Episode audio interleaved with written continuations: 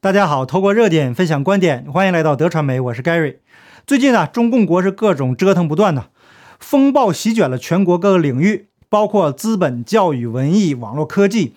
那结合习近平提出的共同富裕、重新分配的政策，台湾国立政治大学国际关系研究中心主任寇建文在接受中央社采访时说。在习近平的眼里，这些被整肃的领域背后都牵涉贫富差距和贪腐等问题。那这些问题啊，已经严重威胁到中共的统治，是习近平二十大前想要解决的当务之急，也是习近平消除各派系、各领域利益集团杂音的手段。台湾正大东亚研究所所长王信贤则指出。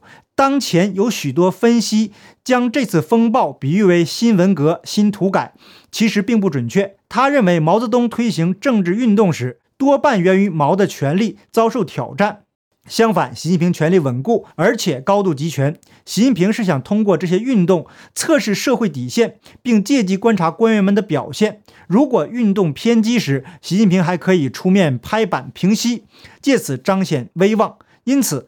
越靠近二十大，相关的运动会越来越多。那最近习包子在左右互搏，确实引起了各方的不同猜测。那今天 YouTube 自媒体肖明看世界主播肖明就播出了独家消息，他前段时间采访了蓬佩奥，蓬佩奥透露一个非常重要的消息：美国政商界对习近平忍无可忍。那两党的共识是去习留共。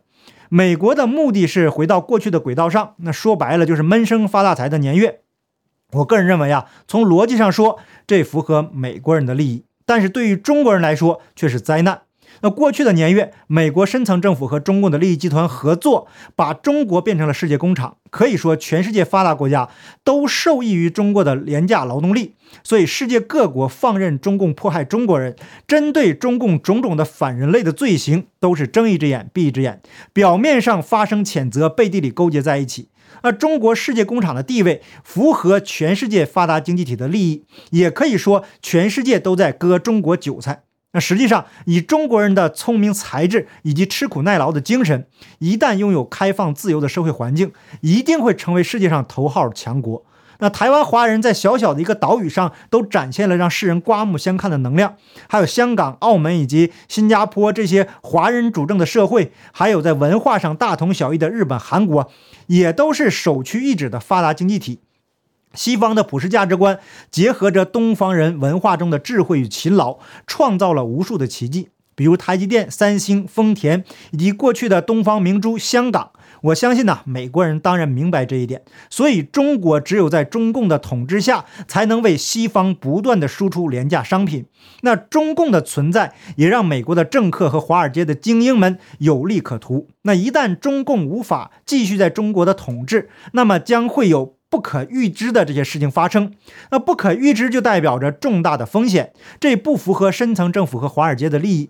只要中共不大面积扩张、不穷折腾，对于全世界各国来说都是可以接受的。那反正中共祸害的是中国人，那西方国家就更不会管闲事了。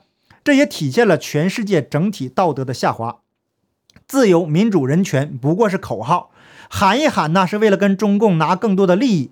那记得大陆维权律师高志胜就曾经说过，他在监狱里听到国宝说希拉里访问中共国的时候，又是民主啊，又是人权呐。那结果呢，给了他一个亿，立马闭嘴了。所谓的什么岁月静好啊，实际上就是闷声发大财，都是建立在中国底层人民的痛苦之上。那随着席包子和川普的意外出现。整个世界发生了天翻地覆的变化。那川普的美国优先，实际上是美国人民优先。那有些狭隘的华人民族主义者呢，错误的认为这是种族歧视。实际上，美国人民包含了各个种族，一个代表人民的正义的善良的政府，才会造就一个代表正义和善良的美国。那这样的美国才能造福世界和全人类，这样的美国才会彻底的铲除中共和遍布世界的邪恶势力。可是啊，深层政府和中共合谋把川普赶出了白宫，那很多不明真相的人还幸灾乐祸，啊，就看看你自己的现在的生活吧。油价上涨带来的通货膨胀，那相信人人都感受到了吧？这都是极端的保护环境主义造成的。保护环境当然是没，当然是没错的，是正确的。那保护环境的方法也有很多种，但是打着环境保护的幌子制造危机，这就是极端邪恶的。你别说子孙后代了，眼下的日子都没得过了。那实际上，我个人也受到了影响。那广告收入下降啊，这个就不说了。每个月呀还要被扣税。那拜登政府上台，连外国人都不放过。由于新加坡跟美国没有免税协议，所以凡是美国观众带来了播放量所产生的收益，都会被征收百分之三十的税。而美国观众带来的收入又是最多的，那这样呢，我的每个月的整体收入就下降了百分之十左右，就得交给这个拜登政府，而不是交给我本国的新加坡政府，这就非常的不合理。可是又能怎么样呢？那不止如此。因为大家都懂的原因，最近呢，我一直被这个有比例的限制订阅，你订阅跟不上呢，视频就只会推送给订阅的观众。还好啊，这个经过了年初的一波限制后，那忠实的观众是越来越多。虽然呢造成了影响，但还可以继续。所以啊，请大家都检查一下订阅是否被取消。那实际上啊，订阅过了十万以后，就只是个数字问题了。但是呢，单个视频的订阅数决定了这个视频能走多远。那过去每个视频至少几百个订阅，那在节目的质量和观点没变的情况下，现在每个视频才几十个订阅，那数字变化也都是成比例的。有朋友说到其他平台，那很多自媒体都在尝试，可是大家可以看看那个播放量啊，都非常的惨淡。那目前所有的平台都只能做备用，那作为媒体呢，基本的生存都成问题，就更别说为什么真相正义发生了。那即使有一天真的无法再发生了，我个人呢宁愿转行，也绝不会说假话骗观众。那对不起，说点废话，实际上呢也不算废话，就是我们目前所处的一个环境吧。那回到这期的主题，习近平的压力啊也是空前的，深层政府和国内利益集团双重夹击，梦想包啊是左右开弓，找笔杆子发长文向左急转，又在北京建立股市继续开放。那可是有一个根本问题啊，那中共不倒，一切都不会结束。那席包子呢？可能想不到这一点，他想靠走毛腊肉的路线赢得斗争的胜利。可是中共这台绞肉机啊，最后啊一定把这个包子绞得连渣都不剩。实际上呢，连毛腊肉都是都没得善终。那中国人讲这个入土为安，那毛泽东却被做成了腊肉展览，跟暴尸荒野有什么区别呢？那毛生前遗愿就是入土为安，可是接班人华国锋呢，却执意要把它做成腊肉。那毛泽东一生最大的本事就是斗争，那习包子呢也想继承这一点，所以在九月一日，二零二一年秋季学期中央党校中青年干部培训班在中央党校开班。那习近平在开班仪式上发表了重要讲话，在这番讲话中，他不经意间透露了目前最让他忧心的事情。我们来看看他是怎么说的。那习近平面对。堪称是中共高层接班梯队的受训中青年官员讲话，从官媒通稿的字里行间，习话中有话的表达了对这一群体的四大担忧。那第一就是由于近年中共内政外交上的步步惊心，特别是大搞流氓外交，造成在国际上更加孤立。那习的讲话中承认风险挑战明显增多。他担心青年干部们总想过太平日子，不想斗争。他直指这不切实际，认为是幻想。那正常人都想过太平日子，那吃饱了没事干，瞎折腾才有病呢。那一个脑残的病人给正常人上课，那想象一下这个画面呢，都觉得搞笑。当然了，中共的历史就是一部残酷的斗争史，只要不放弃中共，当然就得不停的斗争。所以啊，从这一点来说，习包子也没错。他抱着中共不放啊，那就得你死我活的斗争。习近平呢，要求党官们呢要勇于斗争，在维护国家主权和安全方面寸步不让。但是呢，他没有向他们提及六月下旬他和普京在视频会议后宣布涉及江泽民卖国的中俄条约延长五年。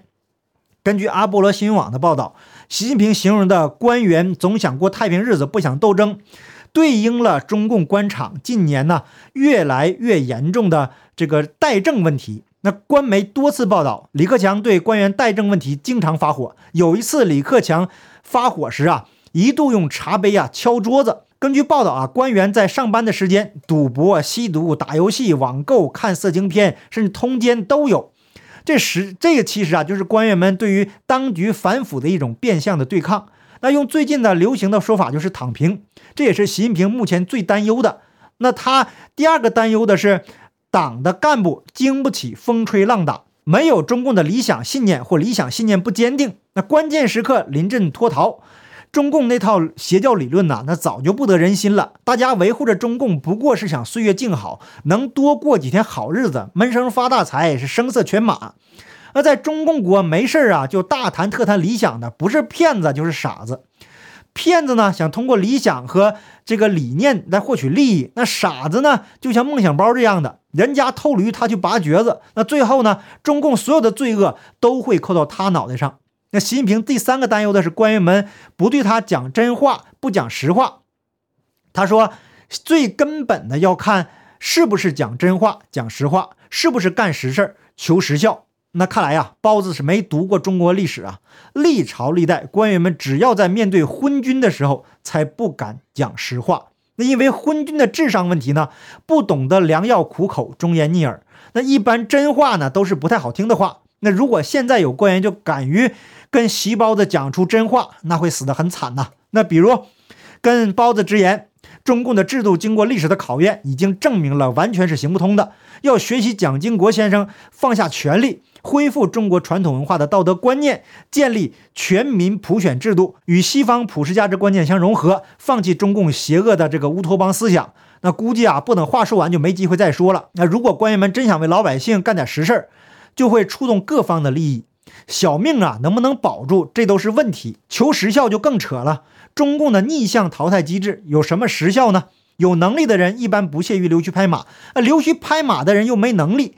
想想啊，也知道啊，把精力都用于溜须拍马、阿谀奉承上，每天呢是各种酒局、醉生梦死的，能干什么实事？有什么实效呢？所以我说呀，包子智商存在缺陷，分不清楚现实与理想。那最后一个担忧的是不忠诚。习近平说，检验党员干部是不是对党忠诚，在战争时期是要舍生忘死，那现在要看能不能坚决维护党中央权威和集中统一领导。那换句话就是能否维护习近平的权威和统一领导。那长期关注时事的朋友都知道，中共的话呀得反着听。习近平担忧的这些事情呢，实际上就是在中共官员内部存在着这些严重的问题。你包子想要领着一群酒囊饭袋做梦，他们才不管你做什么梦呢，能保住小命就不错了。留得青山在，不怕没柴烧。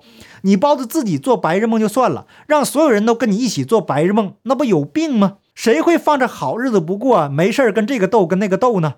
那我们就看着这个好斗的梦想包能不能斗过利益集团吧。那好，感谢您的点赞、订阅、留言、分享，我们下期节目见，拜拜。